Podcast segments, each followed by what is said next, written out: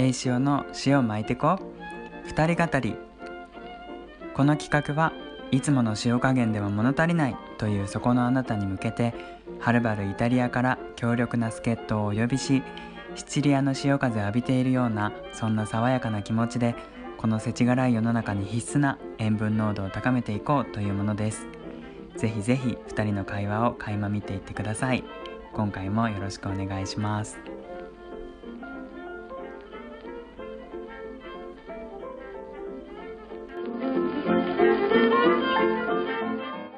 皆さんお疲れ様です顔が薄い方の栄潮です顔が濃い方のあちおです。はいじゃあ今回は第6回目、だね。6回目なんかだんだんこう皆さんこう回数を重ねるうちにごとにか面白くなったっていう声もあったりとかして、嬉しいね嬉しいね。本当に。結構話してることとしてはくだらないというか それを言っちゃおしまいだけど。ね ことなんだけどでもそれがいいのかなって思いながら2人でやってたから。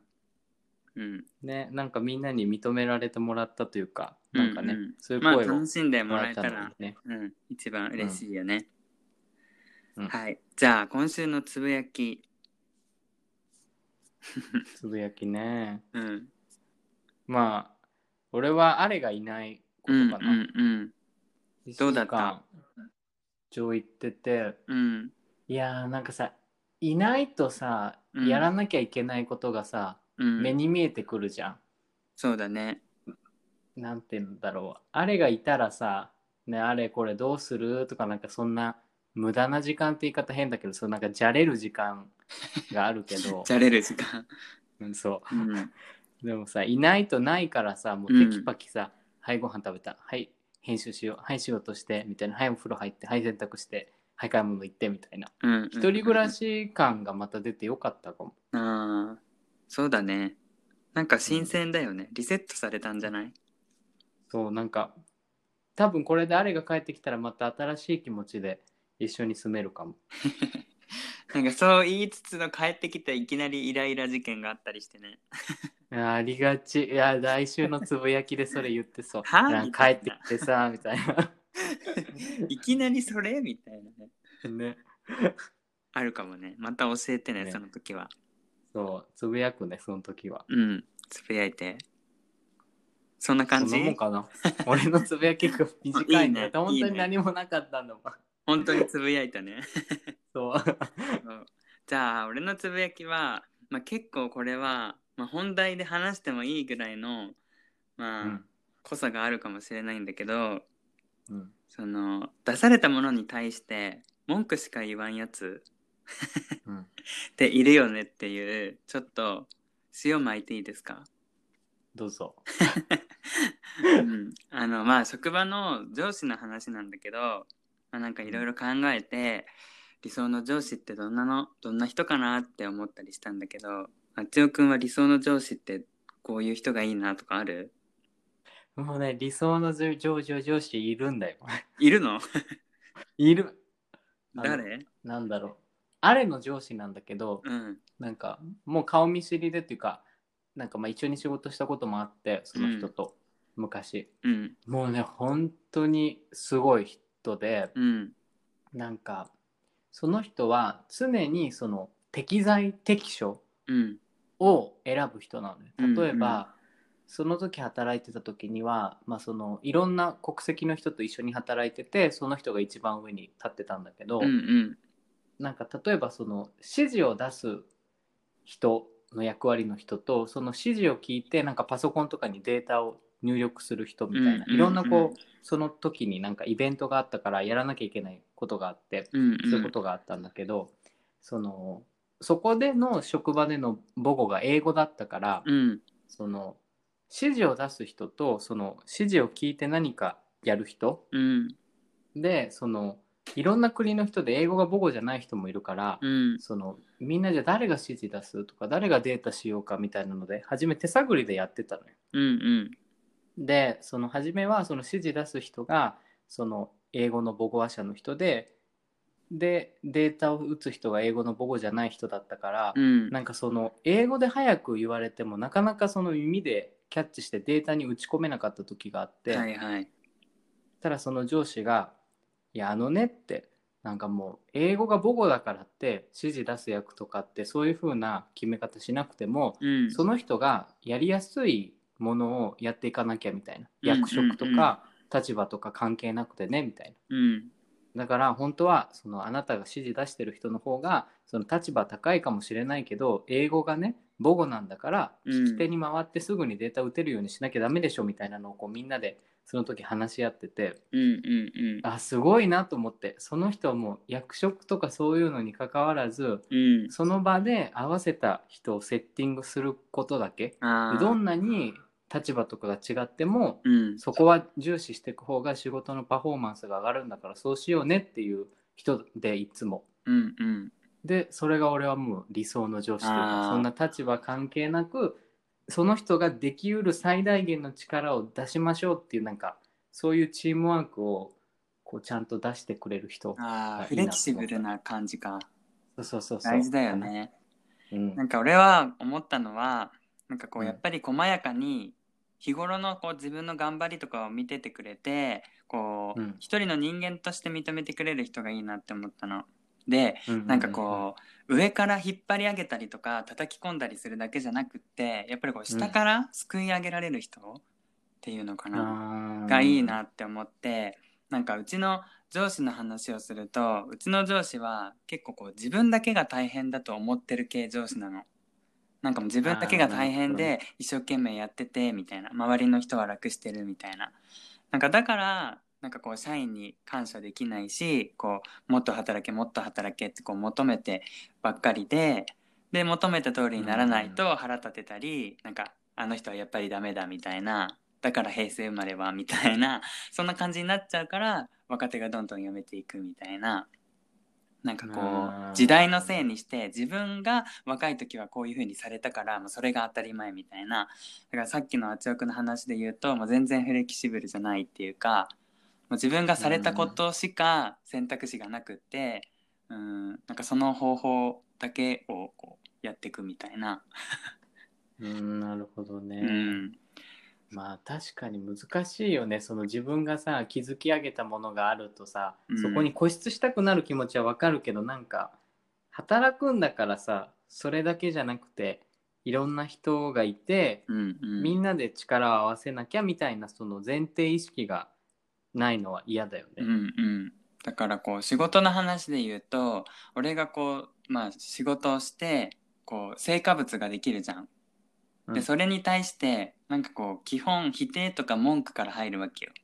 でもその背景にはなんかいろいろ考えて作ったっていう背景があるじゃん。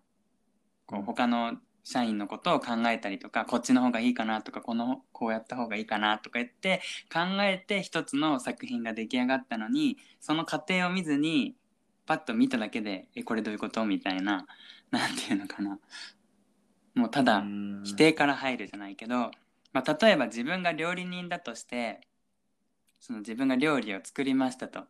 でその料理を見てお客さんがねお客さんがうまいとかまずいとか見た目がどうだとか評価するのはわかるんだけどうんでもこう一緒にお店を運営していく仲間とか店長とかまあ料理長とかにはやっぱりこう作った過程を見てほしいなって思うわけよ。わかる？なんとなく。うんわかる。わね、かるどれけだけ試行錯誤してこのスープを煮込んだかとかこっちの調味料の方がいいかなとか、まあ、夜通し作ったかもしれないし盛り付けも工夫したかもしれないじゃん。うん。そう。だからなんか仕事も料理みたいなもんでなんかこう仕事の先にはやっぱりこうお客様がいてそのためにこういろいろ想像しながらこっちはやってるからなんかそこを見てほしいなって頭ごなしに「いやこの料理はないでしょ」じゃなくてあなんかそんな風に作ったんじゃじゃあこのあの調味料付け加えてみたら今度からみたいな言い方ができる人がいいなって思って。なんかさなかなかいないよねそういう人ね。ねいないのよそれが。なんでだろうね。なんでと思うけど。だから自分だったらそんな風に声かけるなって思うの、うん。あなんか今回は失敗してしまったけどなんか夜遅くまでやってたの見てたよみたいな。どんまいみたいな。うん。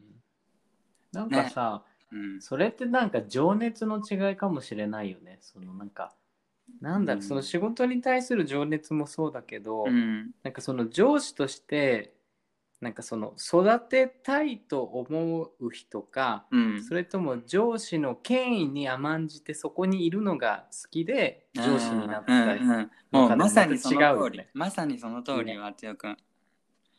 そう、だからうちの上司は人を育てられないから、もうどんどんどんどん人が辞めていって、あの苦しくなっていって、で、なんかそれが自分の原因って思えない人なの。だから顧みることもしないで、あの、あの人はまた自分のことを嫌いって思って辞めていったみたいな感じのタイプなの。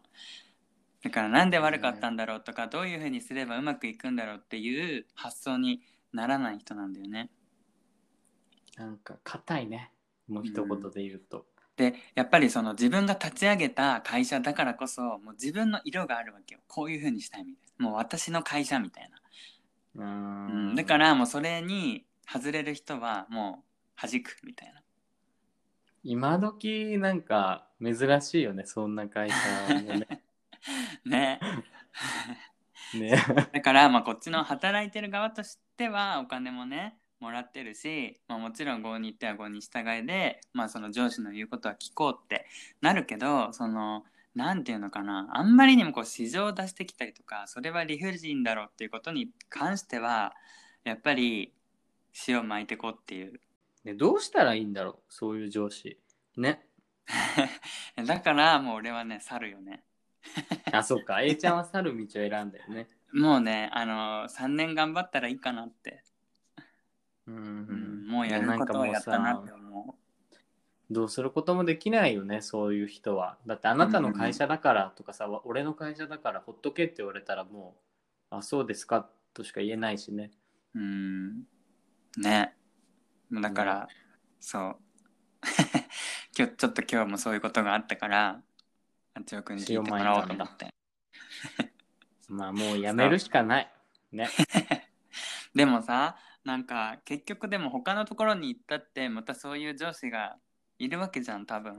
まあいないかもしれないけど、だからどういうところに行けばそういう人がいるのかなって思うしでももしかしたら自分がこんな自分だからそういうなんか周りの人がそういう感じになっちゃうのかなとかこう自分のせいで周りがそうなっちゃってるのかなとかさ考えるよね。うんでもさそういう人って多分もうそもそもそういう人だからなんか A ちゃんが例えばそんなこと考えないタイプだったとしてもさうん気づかないだけでさ、その人はそういう人なわけじゃん。うんなんか変わるのは A ちゃんがあ嫌だなああいう上司で嫌だなって思うか思わないかだけでさ結局、うん。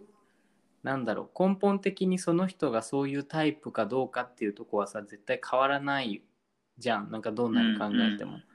だからもうそれはそれで諦めて A ちゃんがいいと思う場所に行くかそれかもう A ちゃんが自分一人とかねうん。あの信頼できる人と何かを始めて、ね、そのグループを作ったり会社を作ったりなんか事業を始めるくらいしかさその一番合わない確率を高める方法はないよね。そうだね。うん、もうどうしたもんかって。でもこうやって考えることがまたストレスにもなるからなんか許すことで人って楽になれるらしいの。もう許しますって、でもさ許せないよね。だかえら俺許したくないなんかだから。許せないことを許そうと思ってわ、かる？あ その人を許すんじゃなくて自分がその人を許せないことを許そうって思ったらちょっと気持ちがあそこね。うん賢い。そうそんな感じね。いいね。自分を許すか。りがとうそういいよ。もうこんな怒ってる自分を許そうみたいな。いいね、それ。俺もいそうしよ。いういではないかみたいな。い最終的に超さ傲慢なやつになりそうじゃない？やまあいいや実際ね、実際そこまで思ってないんだけど、こう気休めでね、もういいみたいな。まあそういう気持ちでいることは大切だよね。生きていく上でね。そう。だって仏にはなれんもん。うん、うん、嫌なもんは嫌だしね。そう。ありがとうございます。はーい。はーい。とかして。はい。とか、棒読みなんですけど、大丈夫？ごめんねこんな話していやいや全然、うん。いやでもあそうか俺もそういう時代あったなと思って日本にいる時はとう思ったん。そうだからさなんか最近ツイッターで結構その不動産絡みのことをつぶやいてたらそのグレゴリーさんがあの日本のことを嫌いにならないか心配ですみたいな言ってくれる人がいるんだけどいうん。やなんかもうむしろ俺の方が日本嫌いなんですけどみたいな。本当に 逆にねそうだって被害者だもんね一番ね。もう世も末だと思う。そうね。どうですか？まあだって俺それ嫌だからさイタリア来たからなんかもう絶対そうだよね。ねもう終わってると思っちゃったからさ、うん。ね。だから同じようにきっとグレゴリーもフランスが嫌だって思ってんだよね。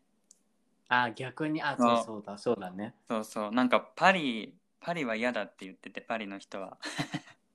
何が嫌なんだろうね。なんて言ってたかな。なんかやっぱわわがままじゃないけどなんか自分が強いのかな。なんかわかんない。まあそういう話すると偏見になっちゃうけど、まあ、グレゴリー的には嫌だみたい、だから俺らが自分が強い人に自分が強いって言われても微妙だけど。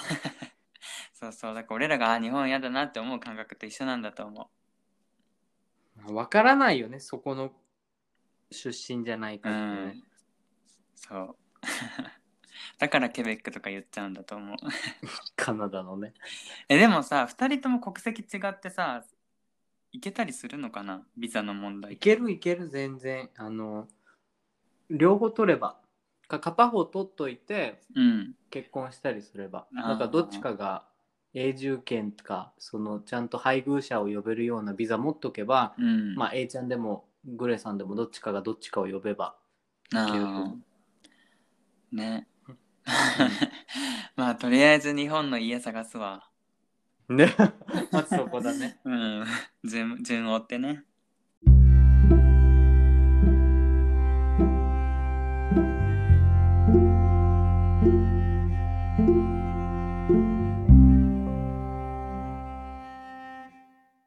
で、まあ、今回の、えーメインテーマというかあのまあこんこれについて話そうっていうことなんだけどうん2人語りで好きな映画について話してくださいっていう、まあ、リクエストがあったからうん映画について話ができればなと思います。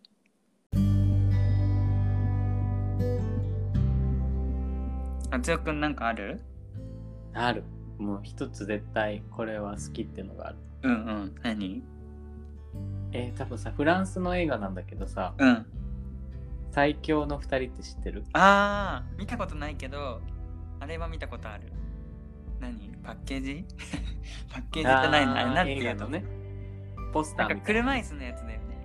そうそうそうなんかね車椅子のフランスのお金持ちうんの人と、うん。その彼の介護をする黒人さんのうんうん。そのまあノンフィクションから来た映画でうん。なんかねもうすごい面白かったのがもう本当にそのフランス社会をなんか如実に表してるような感じのストーリーだったので、そのへえお金持ちの白人の、まあ、お金持ちのおじさんが、まあ、全身動かなくなってその介護を雇ってうん。その介護の、まあ、黒人さんというかその移民の人はすごい破天荒でうん自分の生活も荒れてるけどうん。そのお金持ちの人と接することによってどんどん構成していきながらも、うん。そのお金持ちも本当にお金だけじゃない大切なものがあるみたいなのでちょっと気づいていくみたいなストーリーだ。なるほどね。パズルのピースみたいやね。そうそうそ面白そう。う。ぜひ見て。うでもなん音か結構有名だよね。見たことある人も多そう。絶対あると思う。うんうん他にもある？他は俺がすげえ失恋してた時に、うん。いいね。見てたのがあうん。って、あの2作品見てたのね。うん。一つはうん。PS I Love You っていうのがあるんだけど、そのまあがんで旦那さんをうん。亡くした奥さんのストーリーなんだけど、え若いもう悲し20代。いもう悲しい。そう、もううん。20代後半くらいなんだけど、うんでもまあその旦那さんは亡くなるって分かってたから、うん。その奥さんが1年とか2年かけてうん。立ち直るために死ぬ前から1ヶ月おきにその奥さん宛てに手紙が届くようにセッティングしてたの。うんでそのストーリーは死んだ後からストーリーが始まって、うん。うんその悲しみに暮れてる奥さんがそのどんどん1ヶ月後くらいおきに手紙をもらいつつうん。その何？旦那さんがいない生活の中でもこう頑張って生きていこうみたいな活力がうん。出てくるっていうそのラブストーリーなんだけど、うん。いやもうねそれがね俺は失恋中見てねもう大号泣。いやーなんかこんなねいい人に会いたかったよみたいな。会えそれだたけ。まあ今会えたけどさよかったよかった。っていう感じ。ああいいね。PS I love you でもう一作品がうん。あのジュリア・ロバーツが出てるうん。あの食べて祈って恋をしてっていうあなんか聞いたことあるかも。やつがあるんだけど、うん。それもそのジュリア・ロバーツがうそのん結婚してたんだけど、うん。なんか結婚生活に疑問を抱き始めてうん。急遽離婚を決めてうん。あのイタリア・ローマとインドとバリ島にその1年間その昇進旅行というか、うん。をしながら自分探しをするみたいな。うんでイタリアではその食べるっていうところでその食べる食欲っていうのでその食べることうん。っていう欲にこう向き合いながら自分が本当に何が好きなのかっていうのをこう探していったりだとかインドではなんかヨガとかああいうのを習って自分の精神世界についてこう触れたりだとか、うん。でまあバリ島では自然とねに触れながらいろんな人と出会って恋をするっていう心をもう一回こう取り戻すみたいな、へえっていうストーリーが失恋の時見てた。えーじゃあ今でもそれを見ると思い出すね。思い出す。もう何回でも見たい。もうずっと見あたい。ーいいねいいね。うん。そういう映画あるよね。うん、そっかそっか。えーじゃあその3つ？そう3つ。なるほど。えーちゃんは？これはねちょっと考えてみたの思い出して4つかな、うん。まあ、多分ね見落としてる作品もあると思うけどとりあえず今回は4つ。うん。えっと1つ目は「ホリデー」っていううん。映画でまあこれはあの恋愛映画だね。うん。うん。あのジュード・ローが出るやつなんだけどうん。ジュード・ローわかる？そこからあの最近髪がどんどんあの後退してきてる人でしょ。あ多分そうかも。なんかあのお互いの家を交換するホームエクスチェンジっていうなんかうんのがあってでなんかその、お互いのまあ2人の主人公じゃないけど女の人が出てきてで、もう別々の国確かアメリカとイギリスだったかな。で、うん。なんか産んだりするんだよね旦那さんとかに彼氏とかかな、でそのもう遠くに行きたいみたいな感じになってそのホームエクスチェンジっていうのをネットで探してもうそのお互いの家を交換してそっちに住むの1週間とか2週間とか。うん。でその間にそこで出会った人と恋愛するっていう。え浮気ってこと？浮気じゃない。浮気だったかな。でもなんか浮気されるんだよ最初はあお互いがね。そうそうそうそう。でもう傷ついてもうこんな家出てやるみたいになってネットでバーって探してあもうここに行くみたいな。えそのじゃあイギリス人とアメリカ人は両方ともお互いがそれぞれの家に行き合ったってことね。そう。うん。でその先で恋愛するんだけどその期間が決まってるから帰らなきゃいけないみたいになっちゃってみたいなうーんいいね。で最後 空港でキスしたり 追いかけてきたりみたいなそんまな感じ。あそれは見てからの楽しみ方 そうまあ俺もうろ覚えだからちゃんとした説明ができてるかどうかわかんないけど、まあ、これはもうあいいってなるいいね。なんかそういうすんなり入ってくる映画いいよね。うんうん全然あのなんかグロくないそれでグロかったらやばい見ないから誰かグレゴリーといたらそうもうバイオハザードとかさ、まあ、血が出たりとかするやつばっかり見るから。そう。で2つ目はえっと、うん。これ有名かな？サウンド・オブ・ミュージック。あ聞いたことあるけど見たことない。うん。まあ結構古いというか昔の映画かな？1965年。うん、まあミュージカル映画だね。これも結構好き。これもまあそのミュージカル系の映画なんだけどそのストーリーがちゃんとあって、うん。うん。駆け落ちするみたいな話。恋愛ね。あそうそうそう。恋愛なんだけどなんかこう家族愛みたいな。うんうん。うんあとなんかこう自然っていいなとかなんか音楽っていいなとかって思う。楽しい楽しい映画。3つ目は、うん。えっと、これは邦画なんだけど日本の映画なんだけど「ほのかボーイ」っえほのかボーイ「ほのかボーイ」聞き慣れないでしょ。ほのかボーイ。そう。えっとハワイの話なんだけどハワイのそのほのかっていう場所ああなるほどね。のほのかボーイっていう話なんだけど作家の吉田レオさんっていう人の、まあ、実際の話を映画化したやつなんだけど、うんなんかこうちるい雰囲気の映画。わかる？あーチルな感じ？ねそうそう。ゆったりとした眠たくなるような感じの。そう。なんかこうちょっとハートウォーミングな感じ？えなんかストーリー的には何なの？恋愛とかでもなくて感じ？うーんなんかその恋人に振られて、まあ、大学を休学したんだよね主人公が。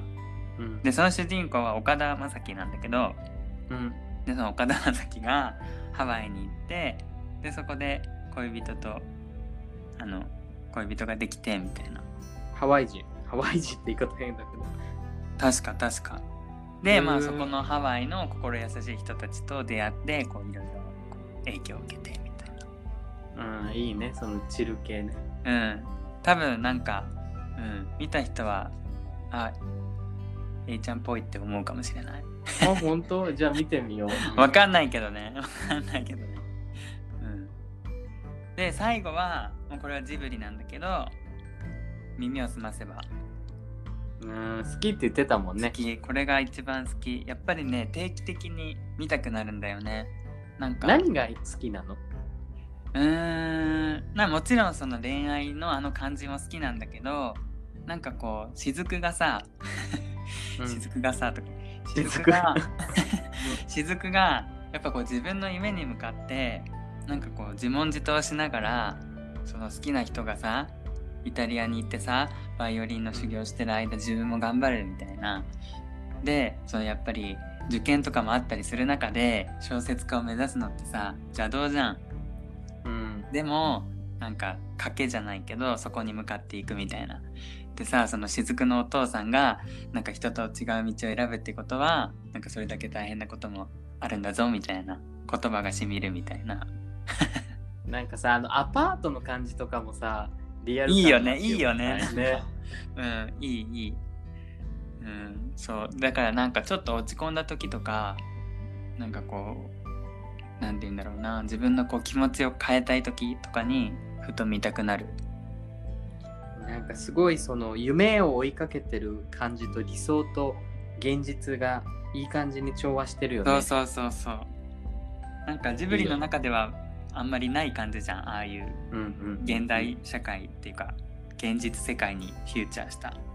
そう魔法が出ないのね珍しいよねうん。うん。まあちょっとこうファンタジックな表現もあったりするけど、うん、うんなんかいいなと思ってあなんかせ青春って思う。あー確かに青春だねあれは青春だよね。そう。そんな感じかな。いいね4作品、えーぜひ皆さんも見てみてほしい。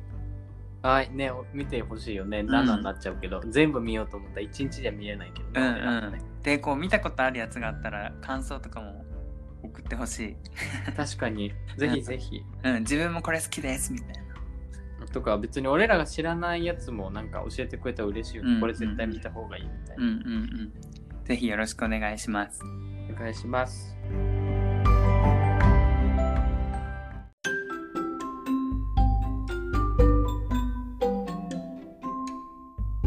それで、まあ、ちょっとここから余談なんだけど、あのまあ、ジブリの話が出たってことで、マチオくんに聞いてみたいことがあるんだけど、うん、ジブリキャラでうん。自分の男にするなら誰、ジブリキャラで？まあねほらいろんなイケメンなさ登場人物がいるじゃんジブリの中でも。うーん。まあほら例えば誰がいるかな？ハウルとかさハクとかさうんうんアシタカ？やっぱイケメン揃えてきたねその3人ねうん。カンタ？うーん天沢誠治へえまあいろいろいるけど。人間じゃないとダメ？いや人間じゃなくてもいいよ。え俺さカルシファーが好きなんだけど。ああ わかるよ。わかるよわかるよ。なんでなんで？ああいうキャラクターが好きってこと？性格が。えー、なんかああいうさ一見おちゃらけてそうっていうか、うん。考えてなさそうだけど、うん。なんか最後の最後ですげえ心配してくれるあの感じがなんか いいよね、なるほどね。うん。いいね。そうカルシファー結構好きなんだよね。カルシファーをでも自分の男にするならカルシファ 燃えるよね。ー燃えるっていうかさなんかさ想像できなくないデートしてる様子とかさ。あじゃああれかな。ラピュタのラピュタのあの人、男の子。パズー？そうパズー。あもうあのあのくらい積極的なのが叫んでもいい別に。なるほどなるほど。叫んでもいいだってだっていつも叫んであつ よーみたいなね。たそうじゃああれやん。あつよくん空から降ってこんといけんよ。本当よ。もう浮かんでないとダメだよ。そうそうそう。面白いね。そんな感じ。俺結構積極的な感じが好きかも。透かしてるより。あーなるほど。でもそれ言ったら俺もそうかも。誰？俺はね杉村。誰？そこら辺の杉村さんじゃないよ。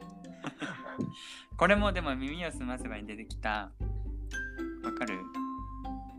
えー、あの主人男の子の友達？えっ、とねそうそうそう野球部の。あーなんとなくえちょっと茶髪の子？そうそうそう神社でさ神社でこあう格ーなんとなく記憶にあるかも。そうやっぱ杉村がいいよねあれなんか A ちゃんはノーマルな感じなのが好き。ノーマルな感じでいいかな。いアブノーマルは何なの？じゃいやいやなんかじゃハウルとかみたいなそういうちょっとなんか闇抱えてるのじゃなくてなんか。そうだね。なんかほら杉村ってちょっと天然じゃん。ちょっと鈍いみたいな。あーああいうのが好きなんだ。うんなんか楽しそうと思うそれとか、今ちょっと待ってごめん今さ Google で調べたけどさ、うん。杉村前髪やばくない？どんな前髪だっけ？前髪4本しかないよ。まあそれはさほら表現上のさ都合がいろいろあるじゃん。まあなるほどね。それとかあの草壁達夫。待って草壁し知ってる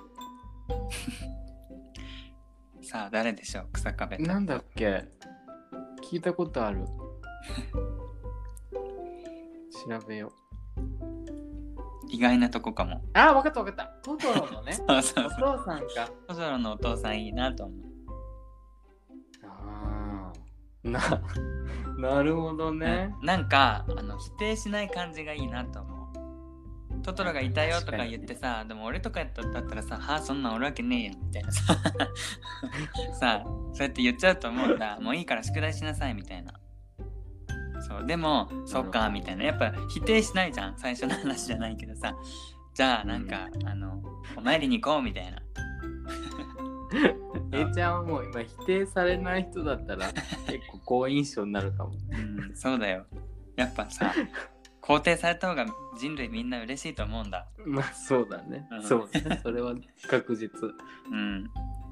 あんなあんな人いいなと思うね。坂部先先生っていうか小説家だっけこの人も。大学の先生じゃなかった？あー。うんうん。あの穏やかだよね。落ち着いてらっしゃるよねまあ落ち着いてらっしゃるけど。うん。なんあか サブの方がいいんだね、うん。A ちゃんは。サブキャラにあの目を向けるんだね。じゃあだってさハウルとかだったらさ絶対振り回されると思わんまあ確かにね。かっこいい振り回してたから。かっこいいけどさちょっと心配しちゃうじゃん、確かに。で多分さモテるだろうしさ。うん。時々溶けるしさ 変な羽生えてきた子もあるしね。そうそうでもハウルのあの城に住みたいなとは思う。いいよね、あれ。いいよね。住みたい。動かれてもちょっと嫌だけどね、うん。いろんなとこに。ね便利だよね。うん。え、待って、ハウル関係でさ、もう一人好きなキャラいるんだけどさ、うん。あの、魔女、あの、デブのおばあちゃん。ああああもう本当に好きだった。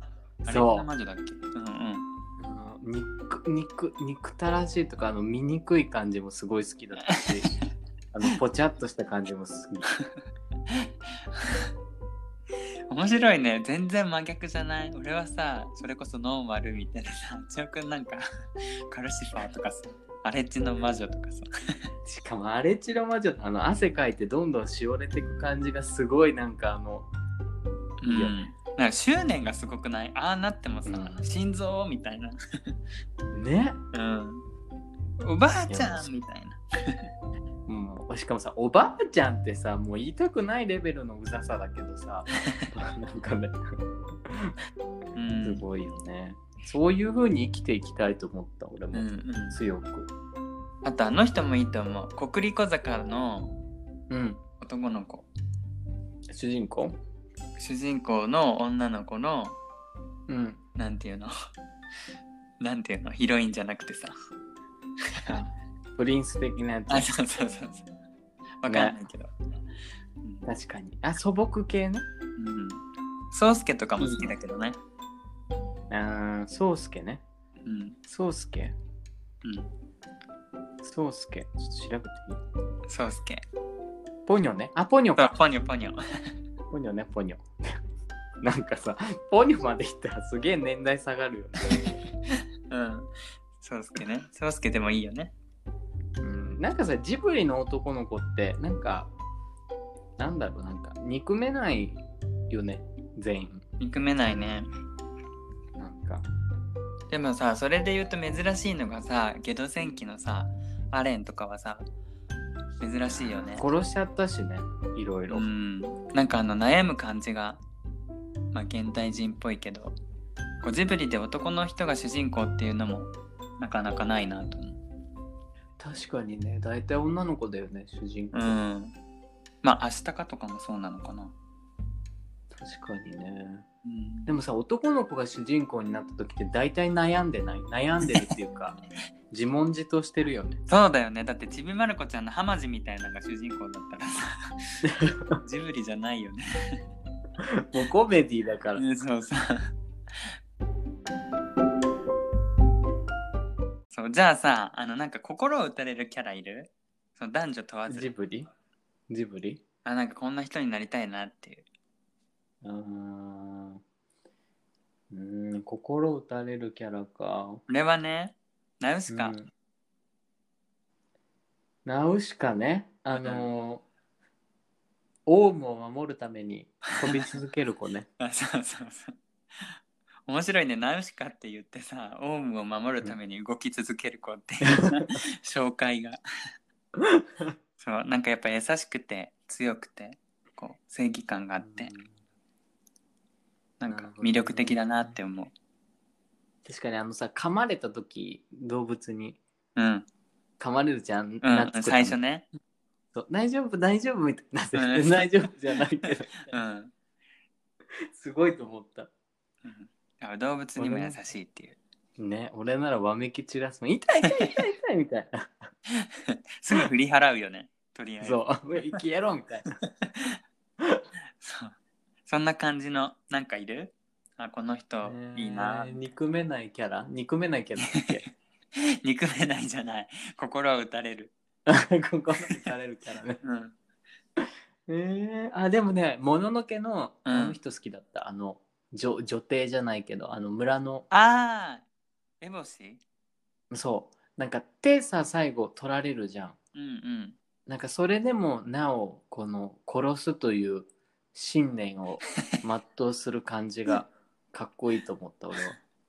なるほどね。なんかちょっとダークじゃない、いやでもなんかそのくらいの気概があるとなんかなんだろうその正義感と似たようなものを感じちゃうのよ。なんかそこまでいくと。なんかあ単純ななんだろう。なんか悪っぽい感じで描かれてるけどでもなんか、うんうん。そこだけ見るとその人の芯がすごいしっかりするじゃん。うんうんなんか正義感の芯とはまた違うけどなんか芯では同じっていうのはなんか俺はいつもなんか憎めないなと思っちゃう。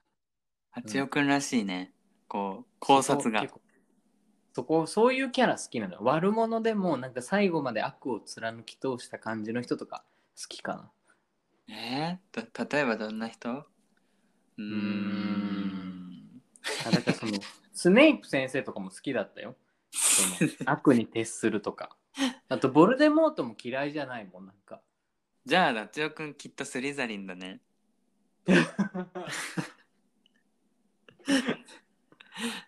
なんか信念があるのはやっぱかっこいいと思っちゃうかも。なんか。ああそうだね。ほら前もさあっちおくんと話したけどさやっぱあっちおくんこううん。芯があるっていうかこうぶれない。まっすぐこう一つのこうなんていうの？あつよっていうさ 柱があるからさ、うん、だからみんなこうついていきたくなるんだろうなって思う、えー、そんな柱ないけど俺は柱を持ってる感じが好きかも。そういう人がうんかっこいいなと思って、そうだよね。やっぱぶれちゃダメだよね。そうぶれない心が好きだと思う、うんうんうん。へえやっぱ性格出るよねこういうのって。ねなんかあえてそのキャラ選ばないだろみたいなの選ぶよねみんなね、うんうん。そこで性格出てきちゃうね。うん、皆さんはどんなキャラクターどんな映画が好きですかっていうね。ね聞きたいねキャラね。うん、面白そうだよね。ね。それでねまあ締めくくりに毎回心理テストをしてるから今回も心理テストをしようと思って、うん。まあ、なんと好きなジブリ映画でわかるあなたの恋愛願望 もうジブリ攻めですよ、すごいね。うん、じゃあ5個言うから映画をね5個の中から一番好きな作品を選んでください、はい、はい。魔女の宅急便。耳をすませば。うん。風の谷のナウシカ。うん。隣のトトロ。うん。ハウルの動く城はいね。え難しい。どれも俺が好きって思うのが入ってないからなんかな。入ってないんかい。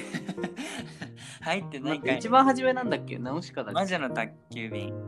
あー。魔女の宅急便耳をすませば風の谷のナウシカ隣のトトロハウルの動く城ちなみに俺この中にベスト3が入ってる。1位にすごいね。ねすごいね。えー、5いやでも4 3 2ナウシカかな、えそうなの？ハウルかと思った。あんだけカルシファーとかさ 荒地の魔女とか言って。からのナウシカ個人的にはナウシカが好き。うん。分かった。じゃあ順番に見ていきましょう。うん。えー魔女の宅急便を選んだ人は今の自分を変えてくれる相手に出会いたい、なるほどね。うん、主人公キキが魔女見習いとして奮闘する姿を描いた魔女の宅急便が好きなあなた。見知らぬ街で一から再スタートするという生き方に憧れていませんか？キャリア志向変身願望が強い女性は頑張るキキの姿に心を打たれる傾向にあります。恋愛でも自分の生き方や人生を180度変えてくれるような男性に出会いたいと思っているようです。その人と出会えたことで自分では気づかない内なる私を発見し成長できる恋愛を求めています。うん。だって。なるほどね。じゃあ次は耳を澄ませば、うん。うん。A ちゃんこれだよね。そうだね、えーいくつになっても大人の恋は苦手 何何？鼻で笑ったでしょ。まだ読んでませんけど えー初恋を描いた甘酸っぱい青春映画「耳をすませば」がお気に入りのあなたは主人公月島しずくが感じたような純粋な恋をしたいと願っています。大人っぽい恋愛ムードある雰囲気は苦手で10代の頃に初めて感じたドキドキを求めてやまないのでは。また男女関係よりも友達以上恋人未満のような関係が好きという方も多いはず。恋人になったとしても友達の延長のような爽やかなお付き合いをしたいと思っているようです。うん。あ。ーそそうかな。やっぱでもドキドキ感とか爽やかさ純粋な恋っていうのはそうだよね。う まあね。誰もが求めてるね。うん。多分。なんかキュンってしたいのかもしれない。なるほどね。うん。じゃあ次風の谷のナウシカ。うん。うんあつよくんが選んだやつね、うん。えー愛されるよりも愛したいまあそういう思考になったかもそのあでもささっき言った話の通りだよ。芯が強く信念を貫く少女ナウシカが好きなあなたは実は愛されるよりも愛したいと望んでいます。見返りは求めずに母のように大きな愛をぶつけたいという気持ちが隠れていて時に激しく相手を責めてしまうこともあるようです。当たってんじゃん。確かに面白いねとにかくまっすぐに相手を愛しすぎる傾向があるので熱すぎてめんどくさいと思われないように気をつけて。確かにそうかもね。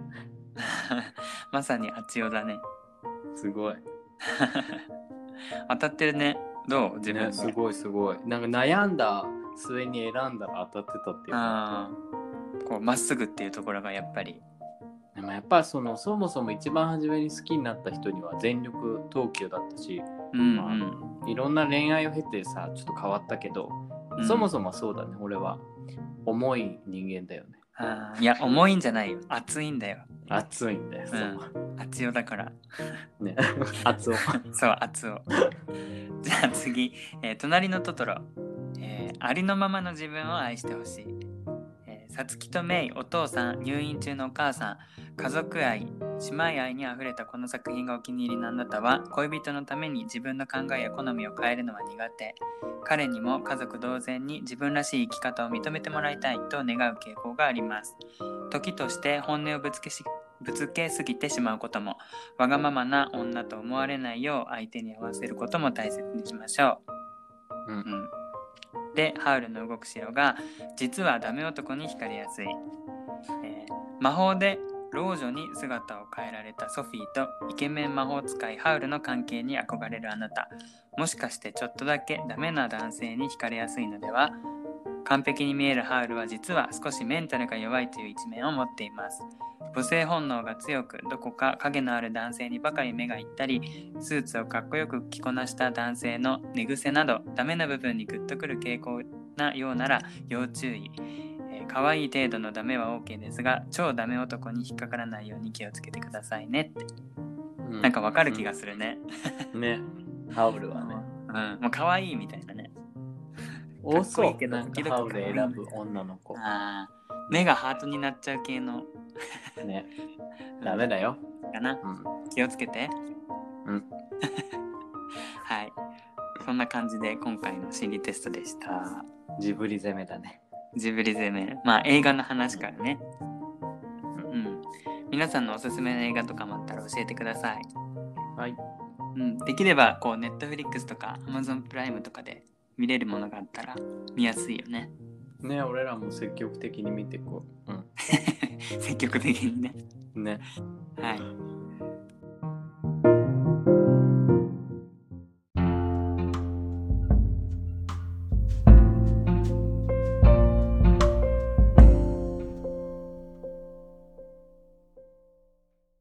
じゃあそれでは次のコーナーに参りましょう。皆さんお待ちかねの新コーナーです。うん二人語りの？恋愛相談。イエーイ。どんどんどんどんどんどん。パフパフパフ。はい、えーこのコーナーでは皆さんから寄せられた恋愛相談や恋バナについてじっくり話していきます、えー本音やストレートな毒舌発言もあるかもしれませんがあらかじめご了承ください。はい、はい。ではあちおくんお願いします。はい、あのいくつかお便りいただいてたんですけど、うん、うん、なんかね一気にあげちゃうと時間もかかるので。うんうん。今回は2通ね。うんうん。ちょっとね小出しにしながらね。はい。はい。ではまず1通目。うん。まいさんよりいただきました。はい。もし相手が浮気したらどうしますか？知らないふり。怒り狂ってすぐに問いただす。身を引く。とのことです。相手が浮気したら。うん。はあもうでも冷めるよね。うん、まあね、そうだね。うん。う うんん。あつよくんはどう？今、今、今ね、結婚した状態で浮気されたら、うん。なんか、怒り狂うってよりかは、なんかうん、どうしてかなって聞くかもね。今、あああでもそうだね今ならね俺も今なら、うんでも今ならあんまり思わないかもその前提で付き合ってるから そうだね。うんまあしてないと思うけどね。最近。最近っていうか多分俺と付き合うようになってから実際してないと思なるほどね。ううん。でもそっか今の場合とこうこれまでの場合と違うよね。うん、今だったら絶対何も怒ったりしない。なんか、どうしてか聞くし、それで俺にダメなとこがあるんだったら変えようとするかな。すぐなんか離婚とかには結びつかないかやでもアレさん絶対しないよね。も。ね、俺もしないと思いながらもう3、4年一緒にいるから、してないよね。うんだって多分。あつよくん以外アウト・オブ・眼中じあ、そうかな。ゃんうんなんかあっちをラブって感じがする。もうそれはありがたいよね、俺。えそうじゃない？絶対そうだと思うん、なんかそんな感じはするけど、なんかそれを言ったらなんか下手になんか出られたら嫌だから、そんなこと言ってないけど。そうねうちの場合はまあ浮気されたらうーんでもやっぱ悲しい まあ悲しいけどさ、なんか体だけだったらなんかどうにかしようと思うかも俺は。なんか心まで行くともう仕そうだ方ないけねなんか心がいっちゃったら嫌だ。ね。そうだねうん、体だったら頑張るからって思う。頑張るからだからなんかう お好きなように頑張るからって思うけど。なんかちょっと意味深ですけれども何を例えば頑張るもっとのかな痩せてほしいとか、なんかこうなってほしいとか、うんそういうので不満があるんだったら頑張るじゃん。頑張れるとこじゃん。うんうんだから心はさ、もう難しいじゃん。そうだねね。うん問いたず問いただす感じではないかもね。うん、なんか A ちゃん身を引きそう。知らないうちに。うん。なんか多分すぐさ雰囲気に出ると思うんだよね。だから逆に向こう,、ん。向こうが察してなんかうん。向こうがなんか言ってくるのを待つかも。待つっていうか待つつもりはないんだけどそのなんか重くなる雰囲気に耐えられずにうん。なんか話し話し合うみたいな感じになるかもね。なるほどね。俺は昔だったら、うん。多分、昔っていうか昔だったらっていうか昔やったのはうん。浮気されて、いうん。やもう速攻でアパートとか訪ねるよね。ドンドンドンドンドンって言って。さすがです。なんか、でツイッターでなんか、風の谷のあちよは違うわなんか聞くもん。なんかツイッターでこの人とこんなやりとりしてるけど、これどういう意味みたいな。うん付き合ってるの？みたいな。うんうんで聞く。大体でも聞くとさ、別れる話になるの分かってんだけどさ、やっぱ聞きたくなるじゃん。うんだから昔は聞いてたけど、まあ、あれと付き合い始めてからはそんなことはない。ああでも俺すっぱり切るかもあの無理ともう気持ち悪いと思ってしまう偉い。なんか、偉くない。でもずーっと引きずるのそれまで。えなんで連絡来ないんだろうとかさ。あーもうなんか自分悪いことしないかなって引きずるんだけどあることをきっかけに浮気してたっていうことが判明して、うん。でもそこで一気にうわみたいになった。やばこいつ、うーん。うん、俺はなんそっからもそう、うん。連絡もブロックみたい えー徹底してるね。なうんてうん徹底っていうかもうだってあもう無理と思ったから次次を探さなきゃって。うーん俺はさ、自分が傷ついちゃうかも。なんか、浮気されたっていうことで、俺はなんか、相手の恨みってよりも、なんか、あうん。自分が浮気される人間だったってことに気づいて、それもショックかも。なんかあこんなに頑張ってた自分が浮気されるなんてどこが悪いんだよみたいな。あ自分のなんかやってきた行動にショックを受けるタイプかも。その浮気された事実よりも自分のこの全力投球してたことが否定されたことがまず俺は悲しくて。あなんかなんかだから要はなんかあんまりその人に対する気持ちってよりかは自分の自尊心とかそういうのが傷つけられた方で結構傷つくかも。あー自分を責めちゃうのかな？そそうだよね。なんかでも俺の場合はさその浮気相手が女だったのよな女の人と付き合ってたからううんんなんかもうどうしようもないじゃん俺そうなったらもうどうあごめんなさいってなる。なんかそうそうそう太刀打ちできないもんなそうどうしようもないじゃん。あもうだからうん。もう身を引いた、そこ難しい。なんかなんかすごい女性のリスナーさんには失礼かもしれないけど、うん。ゲイにとっておお女性がね恋人として出てきた瞬間もうなんか身を引かざるを得ないっていうかうなん本当に同じ本当に。フィールドにねいない気がするからね。うん。ねだってさ子供が欲しいとかさ将来は家庭を持ってみたいなことを言われたら「うん。はいすいません」みたいなさなるよね。もう場違いでしたみたいなさ、だからなんか強いと思う女性が出てきたらなんか、うん、ね。そう。まあなんかはっきりとした答えが出なかったけどまあそうだな。どっちかというと俺は切るかな浮気されたら。もうなんか気持ちがもう切り替えられないかも。うん。どんだけこうはまあ謝ったりされてもうん。えー難しいね。今は怒らないけど昔なら怒り狂って問いただして自分の気持ちを整理するかな俺は。あーしかもあつよくんの場合結婚してるもんね。そう。だからなんかその契約というものがさ結ばれてしまってるからさ、そう。難しい。難しいよね。なんか離婚ってなったらさ 家族の問題になるからなんか、うんうん。単純に何ともできないんだよね。そうだよね。しかもほらなんかうんこうやって発信してる身としてね。お前よ。これであれが浮気とかしてたらなんか目もくれられない。どうしようってなるうわ、ん、ね。なんかほら YouTube でさ重大発表がありますみたいな スーツ着てさ土下座みたいな。あれがね。あごめんなさいみんなにみたいな。顔半分だけ出してね。ね。ふざけてるこの二人みたいに言われるかそうだね。まあ今のパターンだったら俺も違うかも。うん。でも今の場合だったらでも結構寛容になれるかも、ほらもう大体もうそういうもんだと思ってスタートしてるから。うん、そうだね。そうじゃないと思うけどね最近は。うん。うん。まあ、でも相手とどのくらい親密になりたいかによっても対応はまた変わってくるよね。うんなんかさほらよくあるけどさどっからが浮気みたいああ、なさ強くある？へえ。どこだろうね。多分俺はさ携帯とか一切見たいと思わないタイプだからうん。多分気づかないんだよね最後まで。本人が言うまで多分、うんうん。だからまあでもその自分以外の相手がいるってなった時点で浮気かも。キスでも手つなぐでも。なんかその心がそっちに行きそうになった時点でなんかああそうだよね。心だよねやっぱり。もううん。うそん。んな感じ。そうだね。じゃあ別に心が動いてなければ手をつなぐのもキスするのもエッチするのもいいってこと？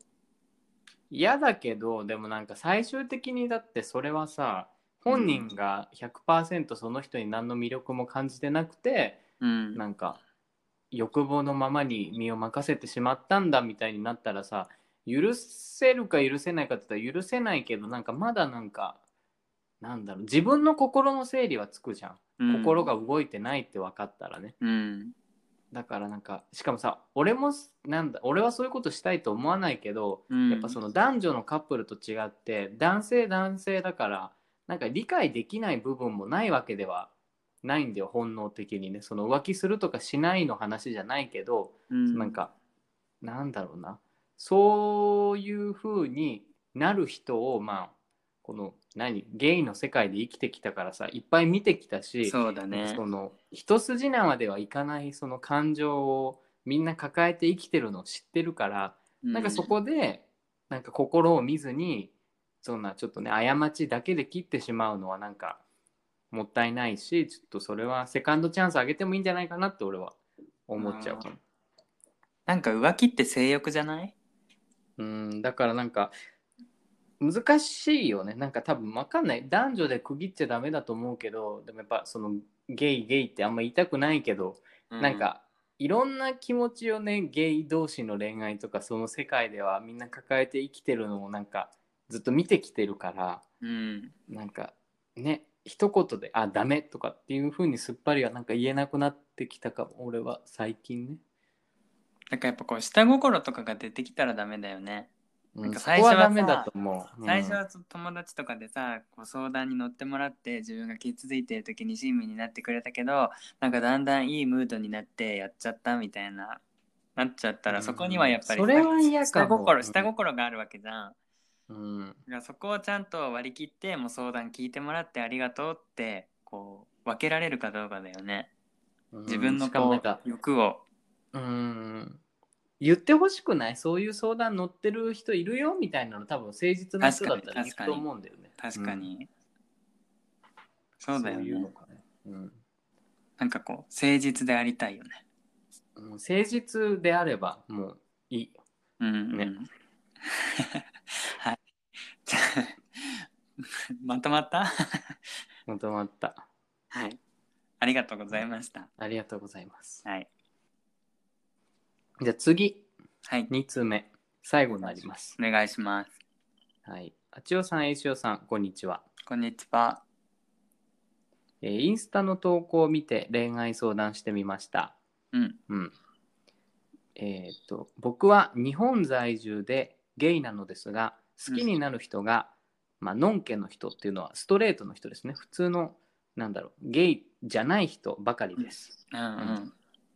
で、出会い系サイトは以前に金銭面でトラブルになったりしたので、なかなか手が出せないのですが、どのようにすれば出会いがあるのでしょうかというちょっと、うん、ゲイ世界とかゲイ界隈あるあるの話にはなってしまうのでちょっと、うん、嫌な方だったりね別に興味ない人はスキップしてもらっても全然いいんですけど、うん。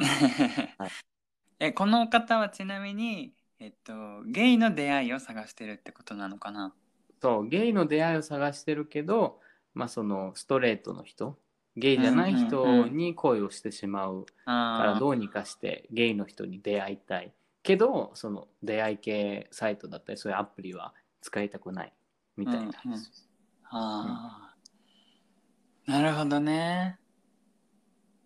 うーん。えでもさちょっと待って思ったけどさゲイとか関係なくてさ最近は男女でも出会いが少ない少ないっていう人多いからさ、やっぱり難しいよね出会うっていうそういうサイトとか使わない限りさそんな道歩いてて出会えるわけじゃないじゃん同級生とか。だってやっぱ自分が動かなければ日常は変わっていかないから、まあうんどこかに出ていくとかさ、そうね。あそれこそアプリをするとかさ。何かしらのこう行動には移さないと日々ね起きて仕事行って帰って寝てみたいな繰り返しだから何かしらのやっぱアクションは起こした方がいいかなとは思うけど、ね。いやだってそれもアプリは使いたくないってことだからなかなか難しいじゃん。やっぱりそのゲイってそんな歩いててあの人ゲイだあの人ゲイだって分かるわけじゃないしね片っ端から話しかけるわけにもいかないしね、うんうん。そうね。体験談を話す、じゃあ自分たちの経験から。そうだね、うん。うん。そうね。A ちゃんはさどんな感じで出会ってた、今まで。ではなんかそうだな。最初は一番最初は本当にこう偶然。もう大学の後輩とかで本当に偶然。それこそもう BL 漫画みたいなこんな偶然あるのかっていう出会いだったんだけど、うん、その後付き合った人は Twitter だった。うん。うん、だから全然そのゲイとかそのゲイに絞ったアプリとかじゃなかったけどやっぱツイッターの中にもあのていうの？そういった方が結構いるから、まあ、地元のそういった方をこうフォローとかしていってつながりを作ってで実際なんかこう信頼できそうな人と会ったりとかしていきつつっていう感じだったかな。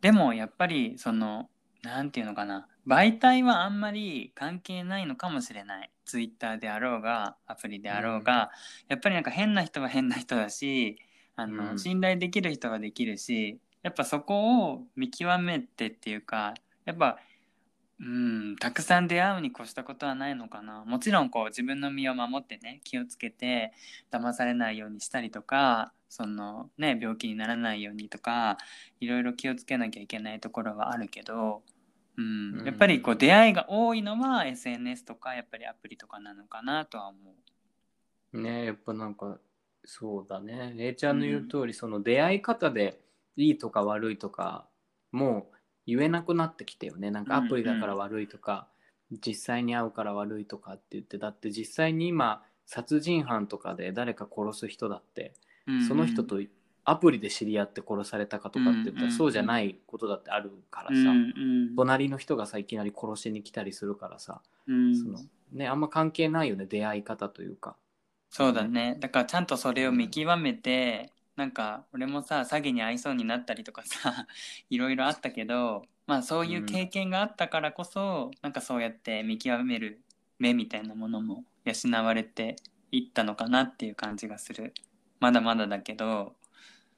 うん、まあ俺もさ実際アプリじゃない人と出会って詐欺にあったしさ関係い、ないよね。うん。うん。まあそのやっぱ数数をこなすっていうのが大切かも。確かに。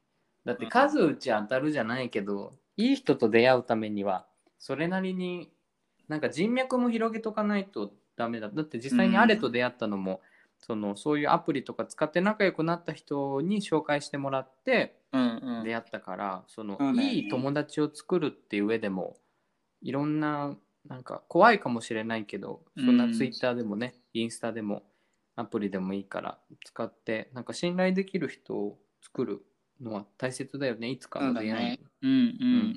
紹介とかしてもらえるかもしれないし、そうそう。ん、でも今でこそこうやって言えるけどでも本当に出会いない時はない。本当に。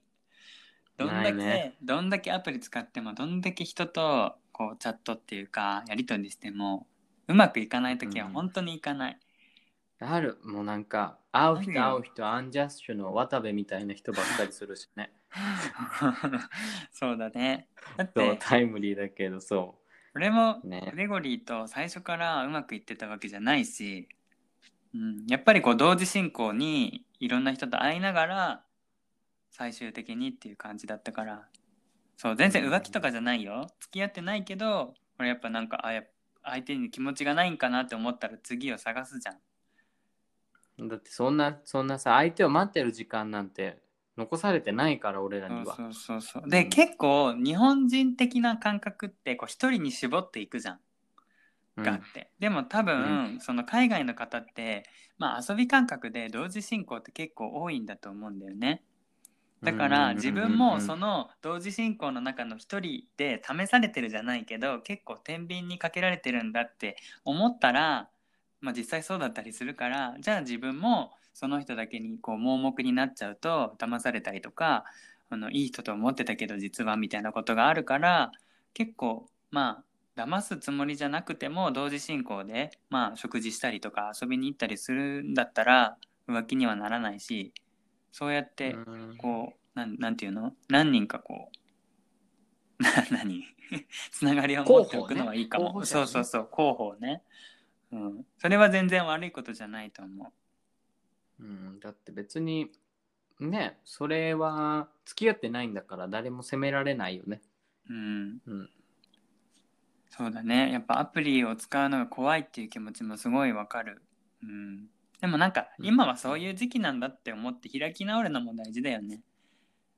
うん、いつか使いたくなった時に使ったり。そうそうそう。ね。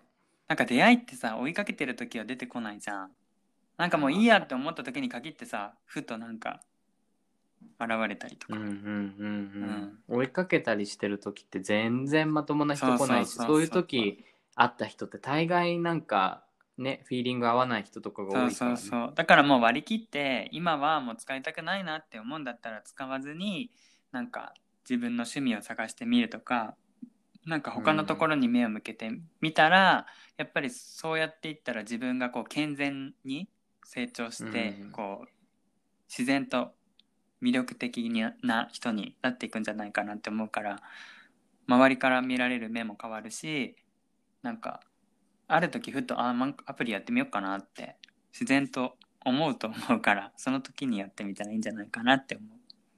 そうね。自己成長しつつ自分のレベルを上げてうん。周りのレベルもどんどん上がっていって、結果ね、うんうんうん。いい人に出会うっていうのが一番理想的だよね。あとおすすめは、まあ、恋愛につながるかどうかは分かんないけどその本当にゲイアプリとかじゃなくて言語交換アプリって言ってその海外の人とあのやり取りをできるアプリがあってあつよくん知ってる、えあれでしょなんかランゲージバディみたいなタンデム学部みたいな、そんなやつだそうよね。そうそうそう。タンデムとか、うん。ハロートークだっけ？なんかそういうのでまあ中にはそのゲイの人人もいたりするけど、まあ、自分のそのプロフィールにそういうこと書いてれば似たような人が話しかけてくれたりするし要は海外の日本語を学びたい人と話ができるんだよね。世界観広がっていいよね。広がる広がる広がるだからまあその国際恋愛したいなって思ってる方はぜひって感じだし、うん。当に。なんかそれでカップルになってる方も男女の方とか多いんじゃないかなって思う。まあそう日本にね狭めず世界に目を向けたら出会いの数も広がるしね。うん。あでも一つ国際恋愛で気をつけてほしいのはあの実際に会えない人はあのレッドフラグだと思ううーんあるよね。会えないのに付き合っちゃって。そうそう。会えないのに好きとか結婚しようとかなんかそういうふうに言ってくるやつは大概あの 変な人。やめておいた方がいい、大概あの遊びまくってっから、うんうん、甘いこと言ってきたりするけどやっぱり実際に会ってコミュニケーション取れる人の方がいいかなって思う。だから日本に住んでる、あの海外の人とかだと日本にも興味があって住んでるわけだし話も合うんじゃないかなって思う。うん、なんかすごい A ちゃんからはすごいなんかこのなんだろう経験談がすごい絞り出されたかのような意見が 聞けてなんかすごい俺も参考になったから本当？ああ俺もさ 俺も探したのよ。そうそうそう。そうだよ本当にみんなこんな感じだからあの大丈夫です、うんうん。ねそうそうそう。全然。もうなんか俺だってまだ進行形だしさ結婚もしてないから今の彼ともどうなるか分かんないしさ。俺だってもしかしたら別れてねもう一回恋愛しなきゃいけないかもしれないから いつ何時何があるか分かんないからね。アレさん聞いたら悲しむから。そう。うんでもまあそのぐらいのこうねあんまり気負わずまあなんか探してみようかなぐらいの感じで。ううんうん。そのぐらいが一番健康的に過ごせるよね自分も、うん。まあ怖いかもしれないけど中にも中にはいい人もいるよっていう、うん。まあただあの病気にだけは本当に気をつけてほしいよね。そうだね。まあそれもほらいろんな人がいるもんね。なんかうん。特にゲイの世界だとさもう本当にやりもくって言ってさね。やるだけみたいなさのもいっぱいあるしそう。だからまあコミュニティというか関わる人も選んだ方がいいかもね。もう本当に80%か90%アンジャッシュ渡部だからそこを気をつけない。いやもちろん否定してるわけじゃないよね。それがいいうん否定してるわけじゃないけどそれが幸せな人たちはそれでいいと思うし、まあ、そこもふく踏まえて選択していったらいいと思う。ん。う。うん、かな、かな？こんなとこですかね？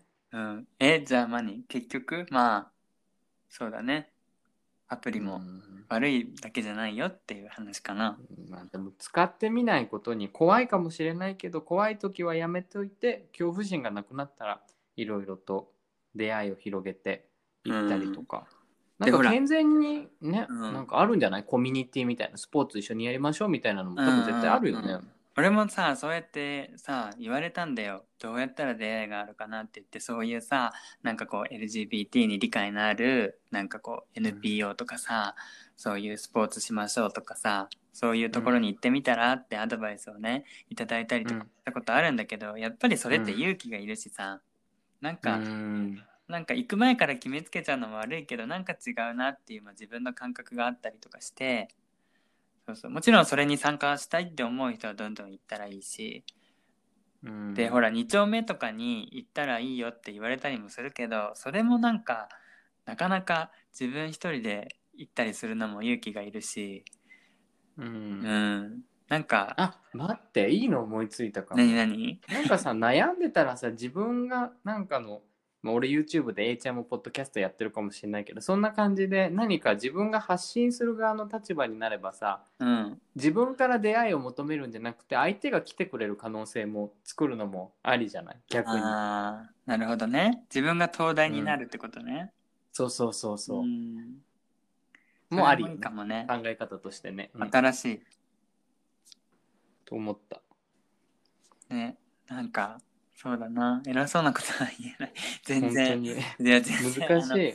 全然なんだけどそうだな。でもいい恋愛してほしいね。だってそんなに真剣に悩んでるってことはいい恋愛をできる人だと思うし、うんうん。そこの質問してくれた人もそう考えてるから。でもなんかこう、ストレートの方に恋をするっていうのもすごい切ないことだけどその好きになるっていう気持ちは素敵なことだと思うからまあうん。ん傷つくかもしれないからねえなんだろうな。できればねやっぱり将来のこうなんていうの可能性がある人を見つけたいよね。うん。うん。そうだね。切ないもんだってだって切ないなんか恋愛対象じゃないって言われたらなんかもうはあってなるしかないよね。そうそう。結局やっぱり俺みたいにさ女の人と付き合って終わったりとかさやっぱそういう風になっちゃったりするし。うん。ダメじゃないけどやっぱり自分も辛くなっちゃうからね。うん。そうだよね。そうだな。でもこうきっと自分に合うところが見つかると思う。ツイッターならツイッターとかインスタグラムならインスタグラムとか。うん。ねいろいろやってみたらアプリもいろんな種類があったりするじゃんだから。なんか最近はあれでしょ？有料とかああいう会員制のうんうんうん。ちゃんとしたのもあるって聞くし、そうい俺もやったことあるよ有料のやつ。でもやっぱね高い。いくらなの？えーいくらだっけ？でも何千もする月に。で、えー。やっぱり有料なだけあってそのお堅い人はお堅いんだよ。でプロフィールとかもちゃんとしててその例えば年収が出たりとかなんだよ。怪しい感じのあれではないんだよ ちゃんとした、ちゃんとした感じではあるんだけどやっぱりその1回の1日の紹介人数が決められてたりするの。3人までとか。であとはえ A ちゃんもやったんだよね。どうだったの？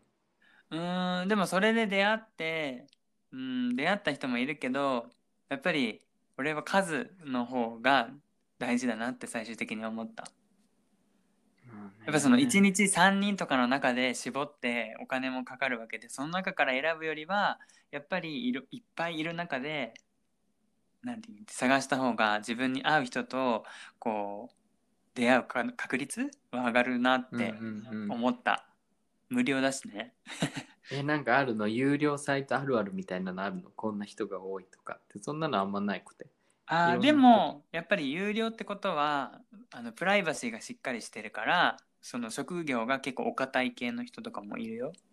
あーやっぱりそういうちゃんとしたところの人っていうかちゃんとしたって言い方はちょっと語弊があるけど、うんうん。そうなんだろう。身分もちゃんと分かった上でお付き合いしたいって感じそうそうそう。だかから結構教員とかさそれこそ他のところでは顔出しできないけどここでは顔出しします的な人とかさ。やっぱそのさっきも言ったけどやりもく体だけの人とかはいなかったりする。もう本当に長い付き合いを探してますみたいな。人がやっぱり多いからそこにあの何標準絞って探したいっていうのではいいんだけどやっぱり数が少ないからやっぱさ見た目とかもあるじゃん。うん、タイプじゃなかったらもう仕方ないじゃん、好みがね。そう。だからそう思うとやっぱり幅広く見つけられる方がいいしなんならあの海を渡って海外にまでこうね視野を広げてもいいかなって思ったりする。そうだねうん、すごい A ちゃんいろいろ試してるんだだから俺もなんか勉強になった やばいじゃん。やばいじゃん。見る目変わったねみんな。だってすごいよこの質問内容の発話量すごいもん A ちゃんなんかすごいみてるあちおくんも喋ってよ、喋ってよ。いやなんか A ちゃんのその経験量と知識量にはなんかははーって感じだっ力になりたいの。た そうね力になりたいよねそうそう。うん。え、あつよくんはさ、国際恋愛ってアレさん初めて？うーんだからちゃんとした国際恋愛はその日本にいる時は、ん。そうだねなんかその何？おばあちゃんが〇〇人ですとかってそういうクォーターとかハーフの人に会ったことあるけどなんか実際にもう純粋にピュアな国際恋愛って言ったらその海外に住んでる時かうん。日本だとあれくらいかなああ。そっかそっかって。感じかうんでもでも付き合ったのは初めてかも。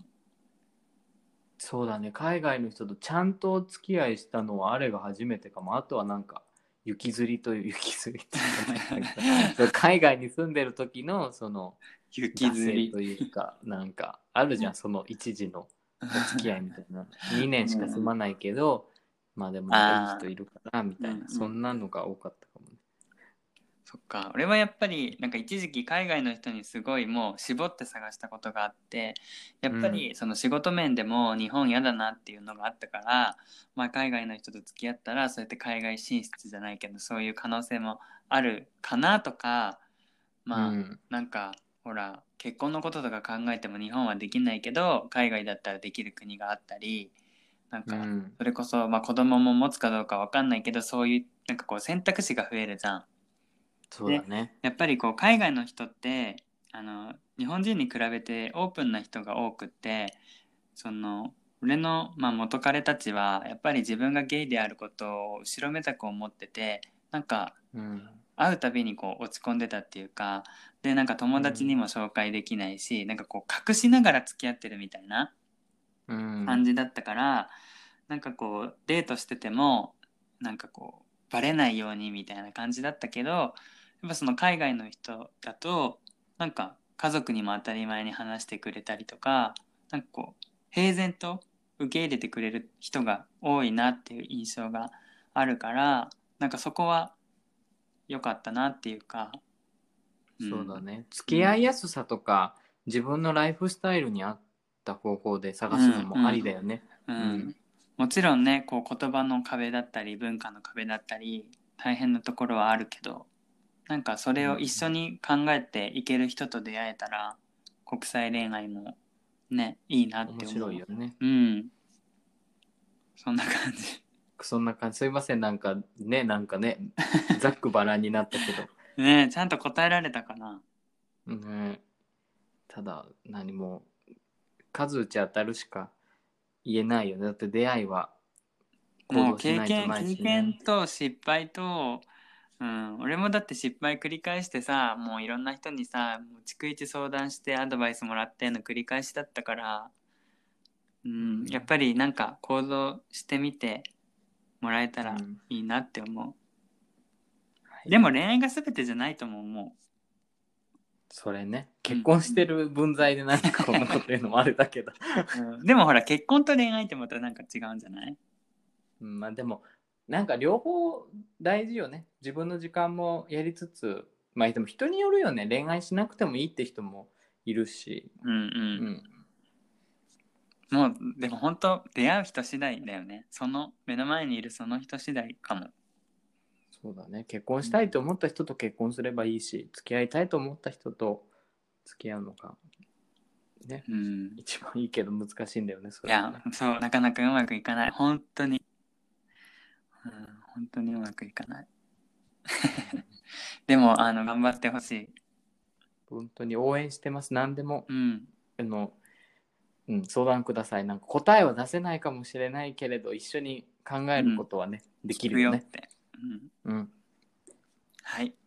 ありがとうございます。ありがとうございますはい。じゃあ、こんな感じかな。えーっと、はい今後も引き続き皆さんの恋バナを募集していますので、ハッシュタグ、二人語りの恋愛相談をつけてつぶやいてみてください。DM もお待ちしております。はいはい。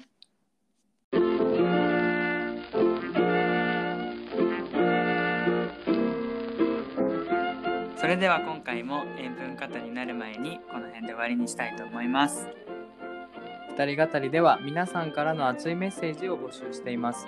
二人に聞いてみたいことや話してほしいテーマ、恋愛相談や人生相談、その他もろもろ何でもウェルカムですので、ぜひぜひよろしくお願いいたします。うん僕たちの Twitter や Instagram もチェックしてみてください。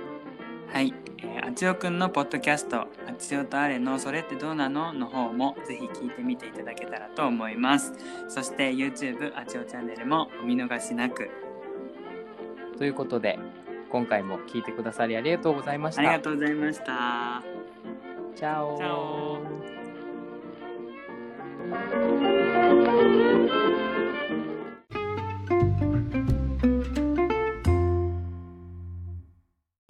お二人語り。そう昨日はなんか、まあちょっと若干バトったけど、初めにそういうの話し合っとけばよかったのになんかあれはいいよ適当でって言うからそんなことになったんじゃんみたいな、うんまあちょっとバトって終わったけ いつものね。ど、いつものバトルで終わった。面白いね。やっぱいろいろ色があるよね。うちあんまりバトらないんだよね。えらいね、なんかバトらないのが。なんでだろうね。多分なんかグレゴリーが呆れて終わるかも、なんか。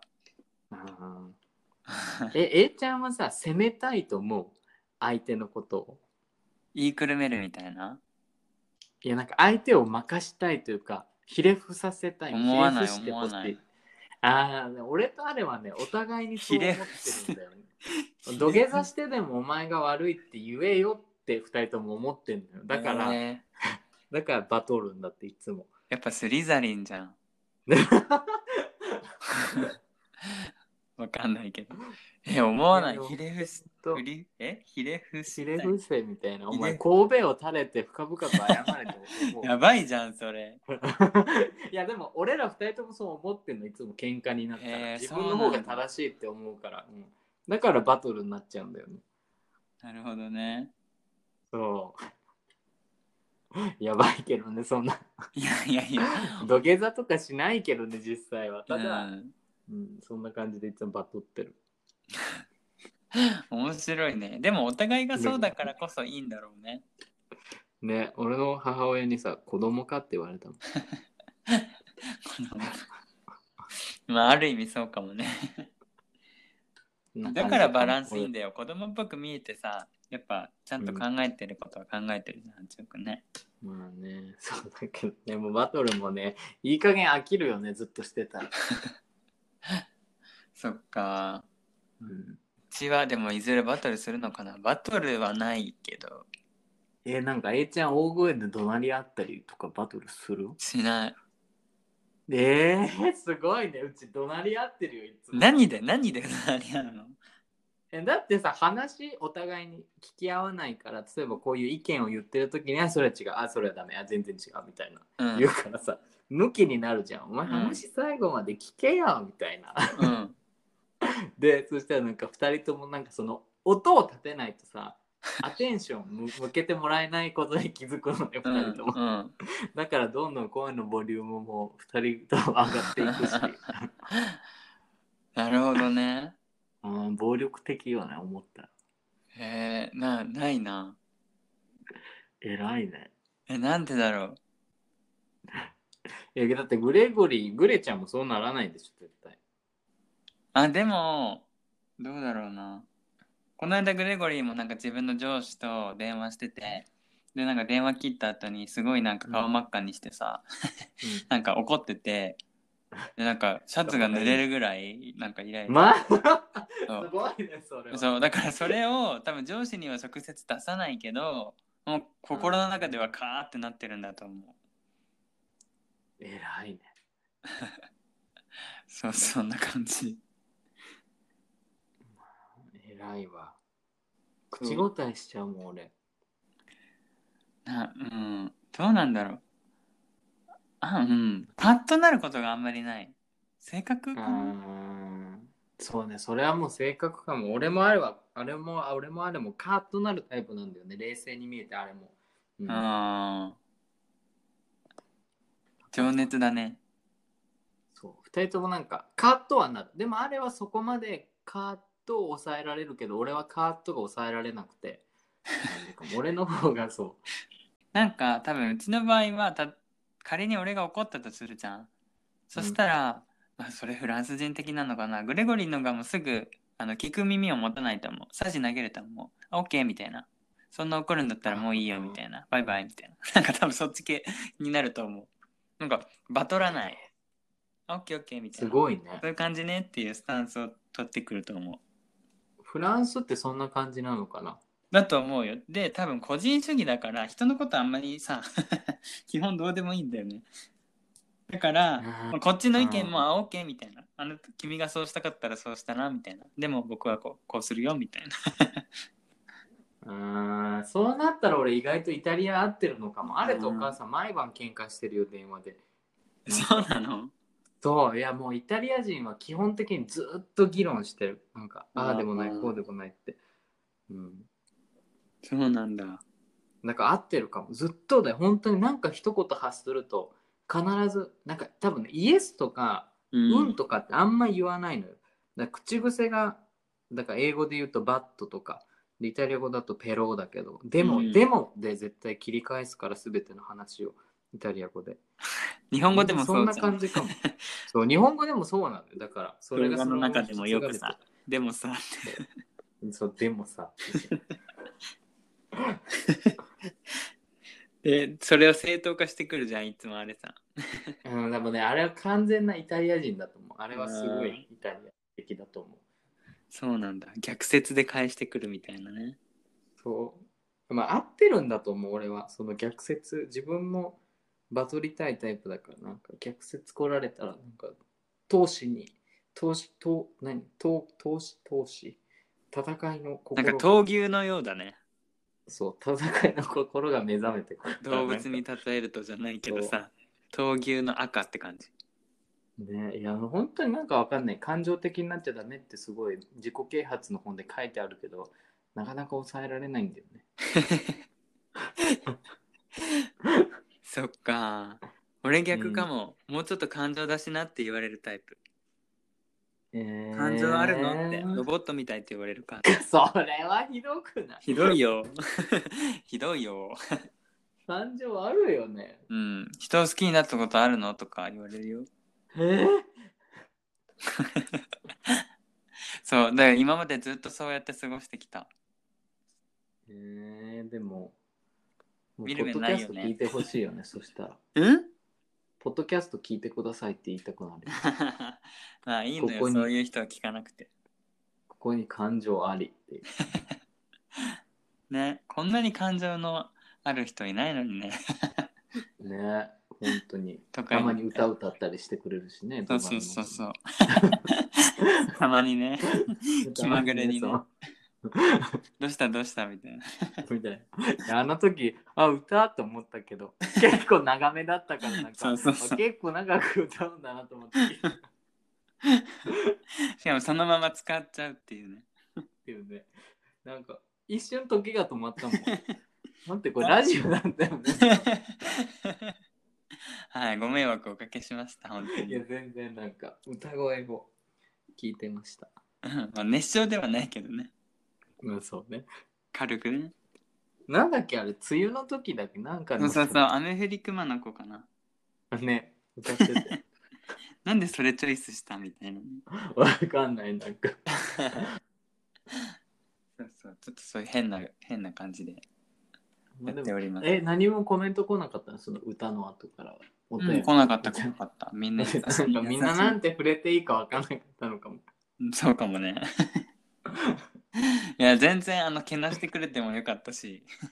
なんでもいいんだけど俺はなんか歌歌がもう一番印象だったもん。あの,、うんあのエピソードは。いやでも、うん、そういう思いもあったよ。そのあれを聞いてみんながほら一日過ごした中でさあなんか雨降り熊の子思い出し 思い出して口ずさんでくれたらいいなみたいな。ね、なんかいいと思う。今後歌ってこう。歌ってこう。歌ってこう。でもほら、あっちおくんも前さ、あのトイレの神様歌ってなかった？歌ってたよね。歌いたくなるよね、なんか。うん。いいと思うよ。ね。悪いことじゃない。ない、そう。トイレ掃除ししてるからまだいいよ、ね。してないのに歌ってたらやばいけやでもほらたまにたまにほら歌歌いたくなる時あるじゃん、あるある。うん、何の話してた？わかんない。何の話してた じゃあそんなだ感じでこのいいかな二人語りがさ、長いんだよね、そういえば。え何か。ちゃんの編集がいつも大変なんだよね。その収録。じゃあなんかさ 何が大変って編集はまあそこまででもないんだけどその編集が終わって一回聞き替え 聞き直すのが1時間半かかるわけじゃん。そう。そこに時間がかかるね一番。うん。うん。結構聞き直すのよ。うーん、そうね、ありがたい。その別になんか喋っちゃダメなこと言ってないからあれだけど、まあたまにね。たまにね。うんうん。それは大丈夫、大丈夫？俺の尺度で今までやってきて。全然いい A ちゃんの尺度でいいです。てか基本的になんか、この前もなんかライブやった時にさ、うん。そのディズニーディスっちゃってさ、うん。あそこちょっと見たかも。ね、なんかやばい。ディズニあれじゃなーい？ディズニーランドさが実は好きじゃないみたいななんか。うんなんかその建物がプラスチックっぽいあからーあーあーそこ見たそあんま好きじゃないみたいなこと言ったらさ一気にさ同時視聴者が減ったのね。そうなの？恐ろしいと思っウケるウて。ケ るでもそれさ俺もさそう思ったからすぐ口に出ちゃうタイプだから、ねうん。今同時視聴者めっちゃ減ったんだけどみたいなこと言って。うん だからディズニー敵に回したら怖いなとかって思ったけどまあいいわみたいなこれも八王食ってみんな知ってくださいと思って。うんいいよいいよ。いやただやっぱディズニー敵に回すの怖いじゃん。そうだね。怖いと思ったかだから俺もなんか今日ジブリを話してさディズニーでもいいかなと思ったけどなんかちょっと難しいなと思って。らなんかジブリはさまだいいじゃん ディズニーね。ディズニーでほら一番好きなのとか言われてもなんか難しいなと思って、まあ、探せ。リロアンドステッチかな。リルスティッチ？ああ、いいね。ああああったわ。何？これはねファインディングにもあーあとドリーいいね。も好きドリいいね。ー、うん。シドニーわらび通り P に P シャなんシャーマンみたいなね。あとさ あちょっとさ いつもさなんかいいとこついてくるよね。そのさ「千と千尋の凛」とかさなんかさなんかこう覚えてるセリフがさなんかちょっとさなんかこうなんでそこ覚えてんのっていうさ。いやなんかわかる。そんな変なとこ好きになっちゃうんだよね。そしてパッと出てくるよねまた。でそうなんか繰り返してんのいつも頭の中でその映画を思い出した時うんうん。そう。だからドリーが好きかな？いいよね。うん。でもファインディングにも2は見てないんだよね俺。ドリーでしょ？だから。ファインディングドリー、うん。そうあれみあのあの子は結局記憶喪失なんだっけ？そうそうそう。あでもファインディングドリー面白かったよ。俺そっちの方が好きかも。えー、見どってちも好きだけど。うん。ぜひぜうひ、ね